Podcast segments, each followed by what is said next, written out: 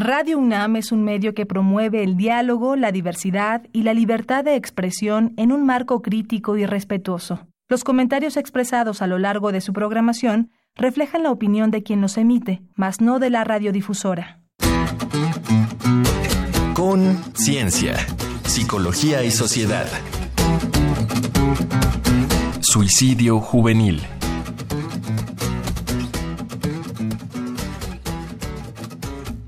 Muy buenas tardes, bienvenidos a Conciencia, Psicología y Sociedad. Este es el espacio radiofónico de la Facultad de Psicología, transmitiendo a través del 96.1 de FM en Radio UNAM, por supuesto. Yo soy Berenice Camacho y comparto la conducción de esta tarde con la doctora Tania Rocha. Tania, qué gusto, qué placer estar aquí contigo una vez más. Hola, Bere, así es, nuevamente aquí estamos. Me da muchísimo gusto saludarte y por supuesto también a nuestra invitada. Yo creo que el tema de hoy es súper importante y pues habrá que abordarlo con mucho cuidado y pues también pensando en que hay que atenderlo porque es un problema de salud pública. Claro, un tema sensible, pero igualmente importante y necesario de abordar. El suicidio juvenil es el tema de esta tarde en Conciencia, Psicología y Sociedad. Muchas gracias. Gracias por estar en sintonía con Radio UNAM.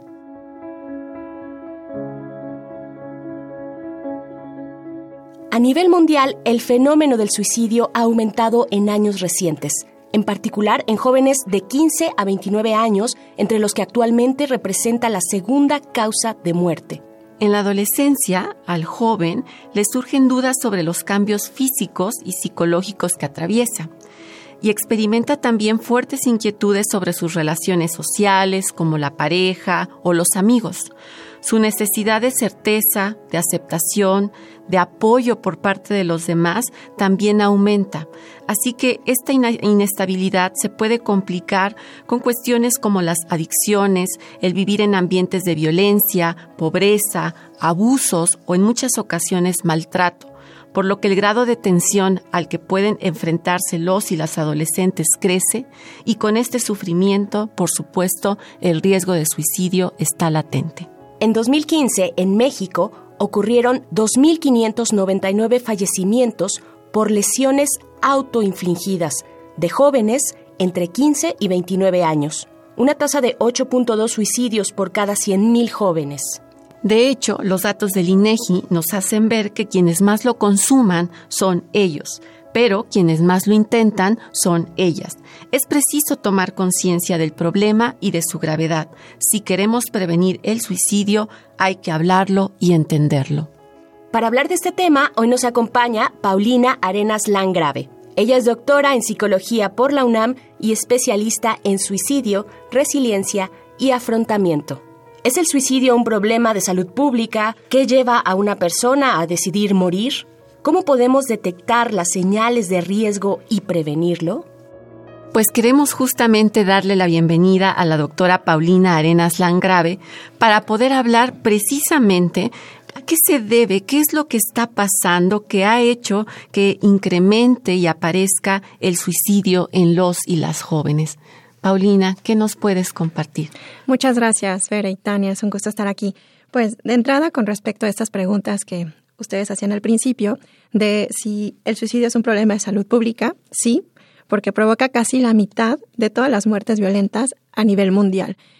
Esto indica que aproximadamente o cerca de un millón de personas en el mundo se suicidan y cada año entre 10 y 20 millones lo intentan, lo cual va en aumento además en nuestro país. Por ejemplo, ustedes hablaban también eh, al inicio de que actualmente representa la segunda causa de muerte a nivel mundial y en nuestro país es la tercera causa de muerte en población de jóvenes entre 15 y 29 años. Bueno, y justamente con esto que estás diciendo, Pau, de que pues ha aumentado de manera eh, realmente sin precedentes y que incluso nuestro país es la tercera causa, eh, dentro de tu abordaje, tu investigación y lo que sabes al respecto, ¿qué se consideraría que ha provocado este incremento? ¿Hay como factores muy puntuales que están relacionados con ello? Ciertamente no hay nada determinante por sí mismo, pero sí en efecto factores de manera interrelacionados, ¿no?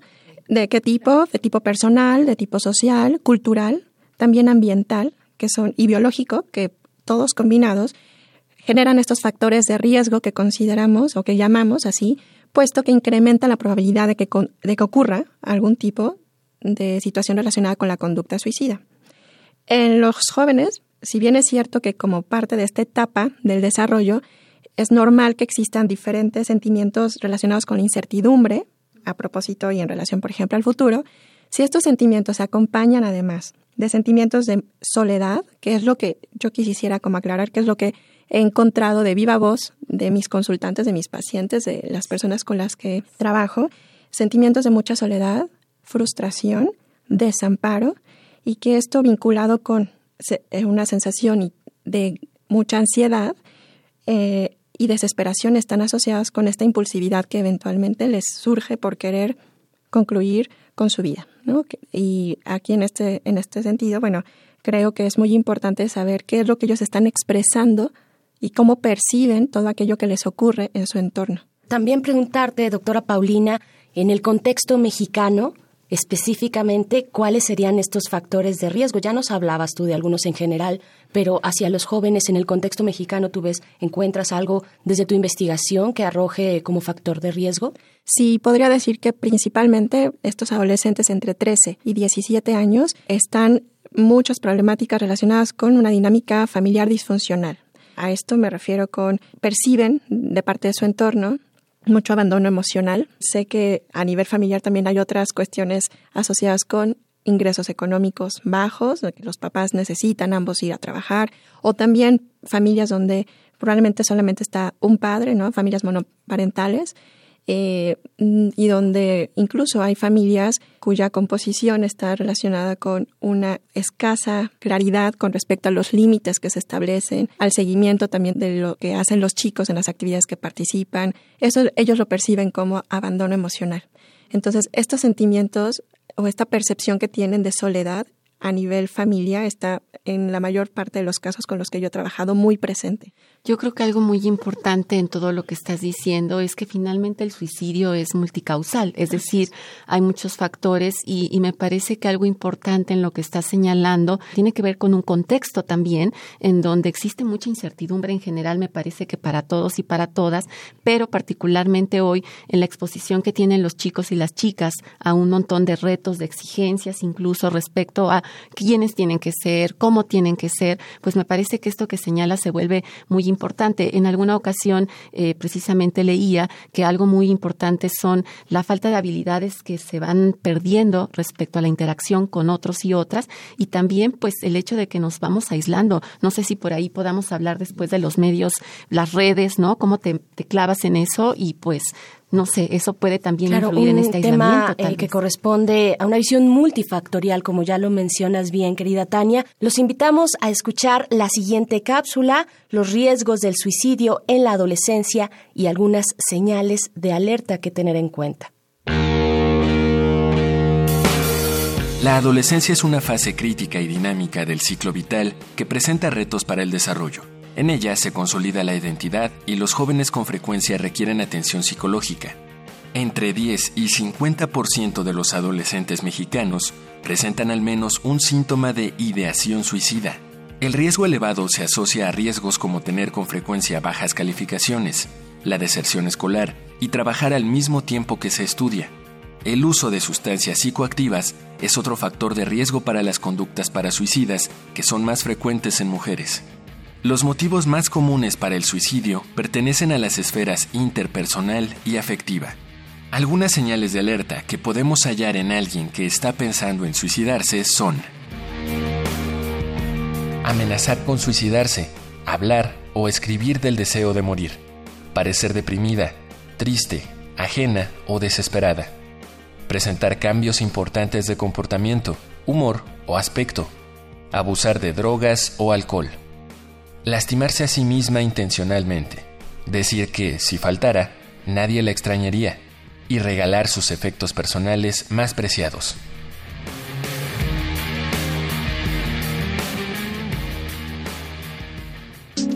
Contáctanos al correo con.cienciaunam.gmail.com o en el Facebook arroba unam.psicología.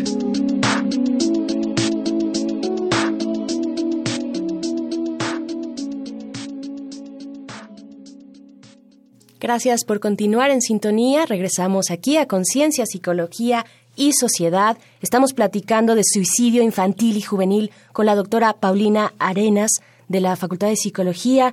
Eh, y aquí también está en la conducción Tania, Tania Rocha, como escucharon estos, pues estos datos que nos arroja esta cápsula. Pues a mí me llama mucho la atención y quisiera justamente preguntarte, Pau, eh, ¿a qué se debe el hecho de que las mujeres intenten más el proceso de suicidio, que tengan estos intentos, pero que sean los hombres quienes finalmente en las estadísticas aparecen como los que eh, pues terminan su vida bajo este eh, formato? ¿Tú crees que hay algo en particular que se juegue ahí distinto? De entrada, con respecto, por ejemplo, a los métodos que se emplean, también se ha observado que los hombres tienden a utilizar métodos que son letales. Armas con mayor importantes, tal vez. Ahorcamiento principalmente, eh, uso de armas de fuego.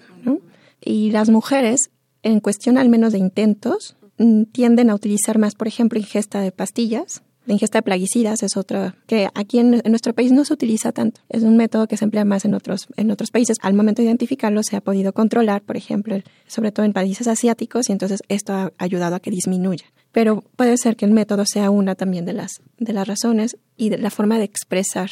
Algo muy importante, eh, expresar que el malestar emocional que desbordante que de repente viven. Porque algo muy importante relacionado a esto es que conciben a su, propia muerte como un intento por aliviar este dolor emocional tan intenso que sienten. Entonces, en esta diferencia también de expresión emocional entre hombres y mujeres, puede estar por ahí también relacionado el por qué los hombres a lo mejor lo expresan de una manera más hacia lo conductual Sí, de, de, hecho, bueno, al menos en las cosas que yo he averiguado, eh, una cosa que se habla desde los estudios de las masculinidades es que en los varones pasan dos cosas, como bien decías, los métodos, el hecho de cómo no se trabaja con el manejo de los afectos, pero además que en esta exigencia de mostrar la virilidad, lo peor que podría pasarle a un varón que intenta suicidarse es fallar, ¿no? Porque sería justo como fallarle a esa masculinidad pero te escuchaba también y me quedo pensando en términos de cómo, por lo que señalabas respecto a la etapa y, los retos que se enfrentan, creo, y no sé, Veres, si tú también lo has escuchado, que a veces se eh, considera que solo es una manera de llamar la atención, que en realidad eh, no lo están haciendo, que es una forma de chantaje, y precisamente en la cápsula se hablaba como de indicadores. No sé qué piensas tú al respecto, Pau. O sea, cómo darle al, al tema la gravedad que tiene eh, para que las personas que nos escuchan sepan justo identificarlo. Bien, pues esto está relacionado con las señales de alerta que tenemos que identificar y poner atención a estas. Algo muy, muy importante también a propósito de esto que comentas, Tania, es cómo incluso lo vinculo con el estigma que hay no solamente en relación al suicidio, sino también en relación a las enfermedades mentales, porque esto no nos ayuda a aproximarnos de una manera adecuada a prevenir esta problemática. Por ejemplo, uno de los principales mitos que hay en torno a la conducta suicida es la manipulación, ¿no? Esto que decías tú como chantaje. Él lo está haciendo para llamar la atención, solo quiere llamar la atención. Y bueno, si a nivel conductual pensamos si esta conducta de alguna manera ejerce una respuesta en el ambiente que es sí, llama la atención, pues sí, de alguna manera se está logrando. Y ciertamente es parte de lo que se refuerza y que a veces mantiene esta conducta problemática. Sin embargo, no es el objetivo de las personas que llegan a, intentar o, que cometen un intento, o por supuesto, bueno, en el caso del suicidio, ¿no? Este, no es solamente el que ellas busquen manipular el entorno para llamar la atención solamente por obtener algo a cambio o, que, o que sean vistas. Pero yo creo que sí es necesario que sean vistas por lo que les está ocurriendo. De alguna manera, es la forma desadaptativa que han encontrado muchos de ellos o muchas de las personas relacionadas con esta conducta suicida para poder expresar todo esto que les, eh, pues les acontece a nivel afectivo. Claro, doctora Paulina, yo te pido también que pasemos a la parte de las prevenciones. ¿Cómo puede prevenirse un suicidio o, en su caso, atender un intento suicida de un joven o una joven? Con respecto a la prevención, otra vez vinculada con la salud mental, creo que es muy importante considerar la importancia de así como nos preocupamos por ir al médico, por atendernos nuestra salud física, también es muy importante no dejar de ver la salud mental. Y con esto me refiero a casi siempre se trata de abordar esta problemática ya desde una intervención, ya cuando ocurrió alguna crisis. Y no hacemos o no nos damos cuenta de qué podríamos hacer antes de que esto ocurra. Entonces, estar atento a estas señales de alerta, como por ejemplo aislamiento en los jóvenes, que empiecen a mostrar desinterés por algunas conductas que anteriormente les gustaban, no sé, se muestren con mayor sentimientos a lo mejor de tristeza, de desesperanza, de soledad, que esto sí lo vemos, a lo mejor no nos los expresan de manera verbal muchas veces, pero sí podemos observarlo en cambios en su conducta, que estas sean señales que nos permitan estar atentos, simplemente acercarnos a ellos y a preguntar, como padres de familia, como miembros incluso de esta familia, amigos cercanos, de cómo estás, cómo te sientes. Y bueno, nosotros en ese sentido, una de las, de las de la invitación que siempre hacemos es a que al momento de identificar que algo está ocurriendo con estas personas, es poder referirlos a que reciban la atención adecuada con los profesionales de salud mental que puedan estar, por ejemplo, dentro de la facultad, en los diferentes centros comunitarios que se aproximen Claro, hay espacios, hay lugares donde eh, encuentran escucha y escucha profesional. Eh, Paulina, Tania, las invito también a nuestra audiencia a escuchar nuestra siguiente sección. Esto es un dato que deja huella. Un dato que deja huella.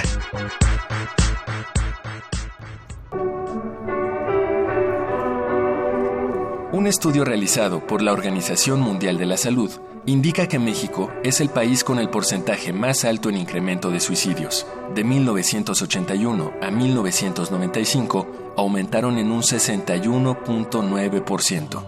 La Autoridad de Servicios de Salud Mental de California abrió un portal de Internet en inglés y español para identificar, abordar y prevenir el suicidio en la población. Para más información, entra a www.elsuicidioesprevenible.org.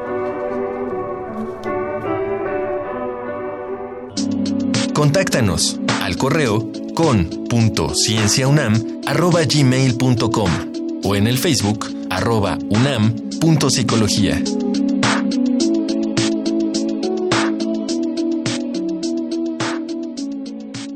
Muchas gracias por continuar aquí en Conciencia, Psicología y Sociedad. Escuchábamos esta recomendación de espacios necesarios de escucha, de apoyo, si ustedes lo creen necesario o tienen a su alrededor una persona que consideren pueda necesitar esta asistencia, pues es muy recomendable el dato que acabamos de escuchar. Doctora Tania, ¿cómo, cómo lo escuchaste también? Pues justamente eh, retomando lo que decía Pau, me parece que es sumamente importante, señalabas el tema de la prevención y que si te entendimos bien, no solo es ya tras el acto o el intento suicida, sino precisamente previendo otros aspectos que se hacen manifiestos desde antes, ¿no? Mencionabas, por ejemplo, cuestiones como depresión, tal vez el que los chicos o chicas estén involucrados con el uso de drogas o que haya eh, estas manifestaciones de aislamiento, de apatía. En ese sentido y en tu experiencia, ¿cuáles serían dentro de la psicología o desde la psicología los tratamientos que pueden resultar mucho más efectivos para tanto prevenir como, en su caso, atender ya a alguien que ha tenido un intento suicida? Gracias, Tan. En ese sentido, me parece hasta ahora que lo que actualmente se ha encontrado que más funciona a nivel de intervenciones están las basadas en el entrenamiento de habilidades. Eh, se van perdiendo habilidades de tipo social, por ejemplo. Las intervenciones que han mostrado mayor evidencia de que funcionan a propósito de la conducta suicida tienen que ver con aquellas que están basadas en entrenamiento de diferentes tipos de habilidades. Entre ellas, por ejemplo, eficacia interpersonal relacionada con esas habilidades sociales, en mejorar la comunicación, una comunicación que sea efectiva, que me permita no solamente primero a mí identificar y saber qué necesito y qué quiero comunicar, sino también entendiendo al otro, al que me escucha, pensando en que ambas posiciones pueden ser importantes a considerar. Entonces, estos programas de intervención basados en desarrollar habilidades en los chicos es algo que nos ha ayudado a poder prevenir el suicidio y me quedo pensando, Bere, que en realidad yo creo que no solo los y las jóvenes, sino en general todas las personas tenemos una suerte de analfabetismo emocional, o sea, ciertas deficiencias en el manejo hasta de reconocer qué estamos sintiendo, eh, cómo externarlo de una manera mucho más propositiva, ¿no? Entonces creo que esto que estás diciendo me parece muy importante porque suena un llamado de atención, pues no solo hacia las familias, tal vez habría que tocarlo en las escuelas, en general en la sociedad, ¿no? ¿Qué clase de información información podemos proporcionar para promover habilidades de convivencia, de intercambio, de expresión de, afectos, tal vez, ¿no? Eh, a mí me viene a la mente ahora que, Paulina, que mencionas la parte de la comunicación, habilidades de comunicación, de escucha, de comprensión comprometida, ¿no? Eh, pues pienso, por supuesto, en las redes sociales, ¿no? No sé si venga a, cuento esta ecuación, eh, pero te pediría además que, porque ya se nos va a acabar el tiempo de, esta conversación, pues que nos des además tus conclusiones para el cierre de esta mesa. Lo único que hacer es el cambio. Y que entonces eh, lo importante es saber qué hacer ante este cambio, que muchas veces los jóvenes es donde se, se quedan un poco atrapados, como ante la incertidumbre, propia de esta etapa, pero también asociada con todas las situaciones de mayor incertidumbre que les generan sus experiencias personales, eh, pues la solución sería como buscar estrategias más eficaces para una adaptación más positiva dentro de este entorno tan cambiante y tan estresante que puede ser el que viven de manera personal. Entonces la invitación es a que se acerquen, si identifican algún tipo de necesidad afectiva, de algún tipo de eh, necesidad de orientación, que se acerquen a estos centros comunitarios, por ejemplo, de nuestra facultad, a pedir ayuda, que no tengan miedo, que dejen de lado esta idea con respecto a los mitos en función de, de no verse y del estigma, exactamente. El trabajar la salud mental a nivel preventivo es voltearnos a ver y decir, pues quizá necesito un poco de orientación al respecto que me ayude a evitar llegar a situaciones en las cuales pues definitivamente yo piense que no tengo ningún recurso con el cual pueda hacerle frente a lo que me ocurre. Pues ahí está, hay recursos, hay espacios, hay escuchas que pueden ustedes tomar. Aquí ya dimos algunas opciones de especialistas. Por el momento te agradecemos mucho, eh, doctora Paulina Arenas Landgrave, doctora de la Facultad de Psicología, pues por esta conversación tan necesaria, sensible,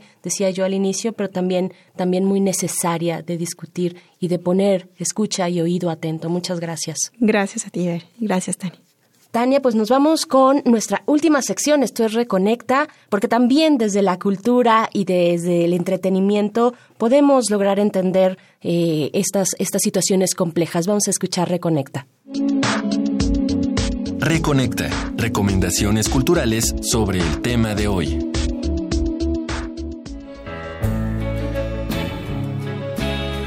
Hablar del suicidio y tenerlo presente puede salvar muchas vidas. Aprendamos más a través de nuestras recomendaciones culturales de la semana. Las hermanas Lisbón viven bajo el régimen estricto y conservador de sus padres. Un día, toman una fatal decisión.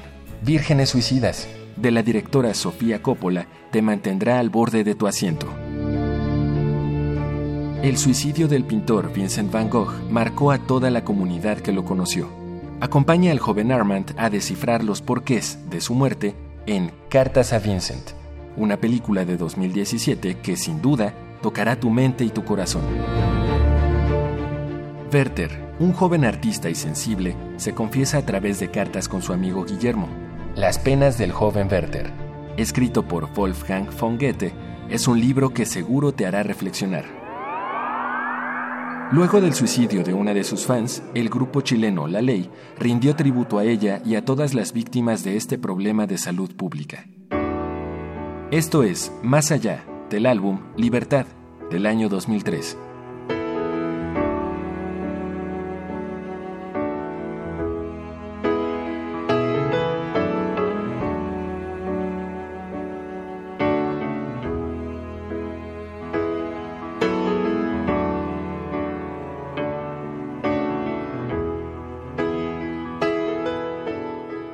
Ya regresamos a este último momento de conciencia, psicología y sociedad, doctora Tania, pues con este tema suicidio juvenil, pues que es muy sensible, pero que también nos arroja la conversación que tuvimos con la doctora Paulina, nos arroja muchas luces y esperanza también, posibilidades de ayuda profesional, ¿no? Sí, me parece que yo creo que una de las cosas más importantes que hoy se señalan es la posibilidad de pensar en habilitarnos, ¿no? En posibilitarnos un trabajo distinto de nuestras emociones, una manera distinta de afrontar tal vez la vida. Los retos son muchos, pero me parece que justo el intento suicida, perdón, es el último recurso que existe y que por lo tanto podríamos pensar en cómo en distintos espacios, primero hablar del tema, reconocer que es un problema, que no siempre tiene que ver con una suerte de eh, llamada de atención, como decía hace un momento Paulina, y que por lo tanto el poder hablarlo, el poder tener esta escucha activa que señalaba eh, Bere, pueden ser los primeros pasos y por supuesto pensar siempre en recurrir a la ayuda de un profesional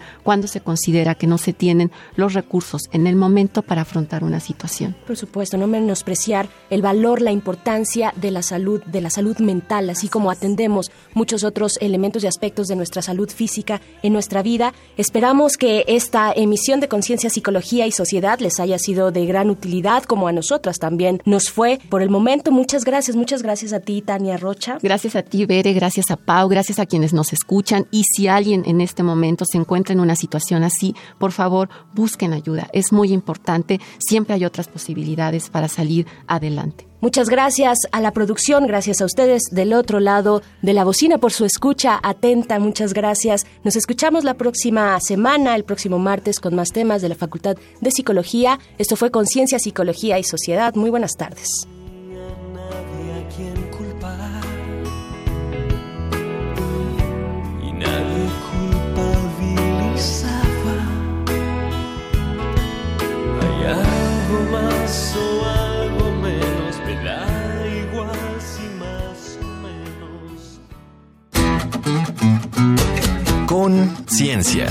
Psicología y Sociedad.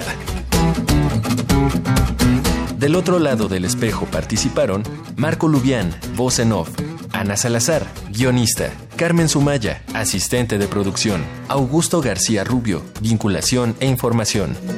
Producción, Frida Saldívar.